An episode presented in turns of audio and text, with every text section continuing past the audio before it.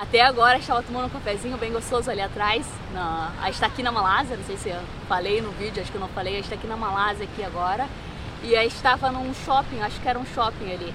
E a gente sentou para tomar um café bem gostoso. Era meio que uma padaria assim, fechadinha, pequenininha assim, bem bonitinha, que daí você podia servir, tinha vários pães que eles faziam na hora, bem legal. E até é meio aberto, bem legal para ficar olhando assim, consegue ver o pessoal fazer o pão. E eu falei pra Bruna, poxa Bruna, é, quando a gente voltar pro Brasil eu quero começar a fazer pão. Não sei, vontade, fazer uma baguete, fazer um. Pensou fazer uma baguete bem gostosa, bem. Hum, bem macia. E daí cortar. A Bruna tá dando risada, que ela sabe que eu adoro comer.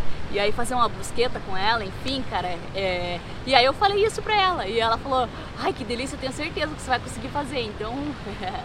que é coisa melhor que isso, por mais que eu não consiga fazer, mas ela me ajudou, ela me incentivou, ela me apoiou.